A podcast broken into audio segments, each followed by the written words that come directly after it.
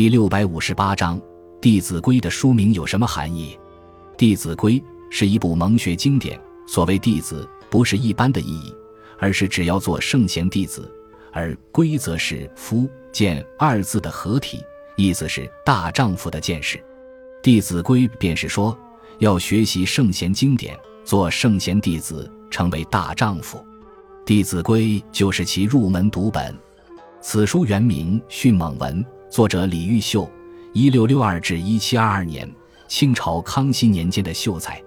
他采用《论语》学而篇，弟子入则孝，出则弟，谨而信，泛爱众而亲仁，行有余力，则以学文。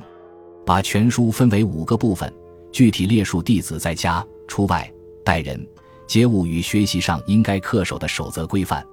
后贾存仁加以改编。改名《弟子规》，此书是启蒙养正、教育子弟远贤小、走正道、养成忠厚家风的必备读物。这本书的流传与影响仅次于《三字经》。